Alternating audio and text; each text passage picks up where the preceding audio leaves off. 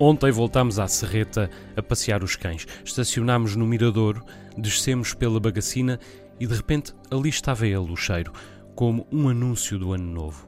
Entrava-me pelas narinas no misto de agridoçura e frescor que era também uma visitação estival e devolvia-me não só à circularidade do tempo, mas à própria infância. Regressei carregado de gravetos para perfumar o fogo da lareira e enchi os bolsos de flores que distribuí pela casa. Toda a vida gostei de eucaliptos. Pontuavam a mata por aí acima, dois ou três aqui, um solitário acolá, e ainda hoje, quando volto da cidade, são a primeira coisa que vejo, adejando ao vento no topo daquilo que hoje é a minha pequena quinta. Amo-os como a própria memória, porque é essa a sua primeira natureza, e custa-me assistir à sua diabolização hoje tão consensual. Ainda estes dias voltámos a endurecer os insultos contra eles, realertados pelo Open da Austrália e com este para a triste realidade dos fogos.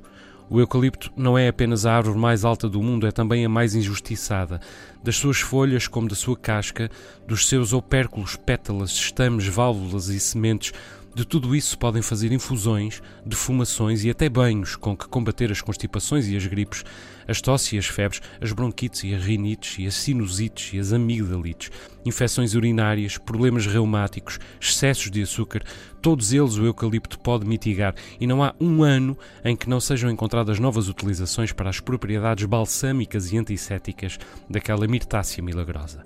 Ingratos, pegámos nos defeitos dela e levámos-los à categoria de mitos. Insistimos no seu excesso de absorção de água, com nefastas consequências para a biodiversidade das florestas, e passamos por cima de que 80% dos minerais que ela absorve são devolvidos à terra. Entretanto, deixamos de lado a discussão sobre a seca, ainda há dias o supremo problema do século XXI, e esquecemos de que pode bem acontecer que, no fim, não tínhamos outras árvores senão aquelas cuja eficiência na retenção da pouca água existente lhes permite sobreviver, como os eucaliptos, precisamente. Um mundo sem árvores. Como seria um mundo sem árvores? Naturalmente, há o problema dos fogos florestais e não é menor. Todos os anos ardem florestas em Portugal e no mundo e os últimos têm sido devastadores, mas o eucalipto também é vítima deles e continuará a ser mesmo depois de se provar que os seus óleos voláteis entram em autocombustão, ateando incêndios também. Aqui em casa nunca aconteceu. São duas dúzias de eucaliptos distribuídos ao acaso em costa acima. Passei-me entre eles com os meus mortos, inspirando os seus odores, e sob as suas sombras fugidias abri os olhos para o mar ao fundo.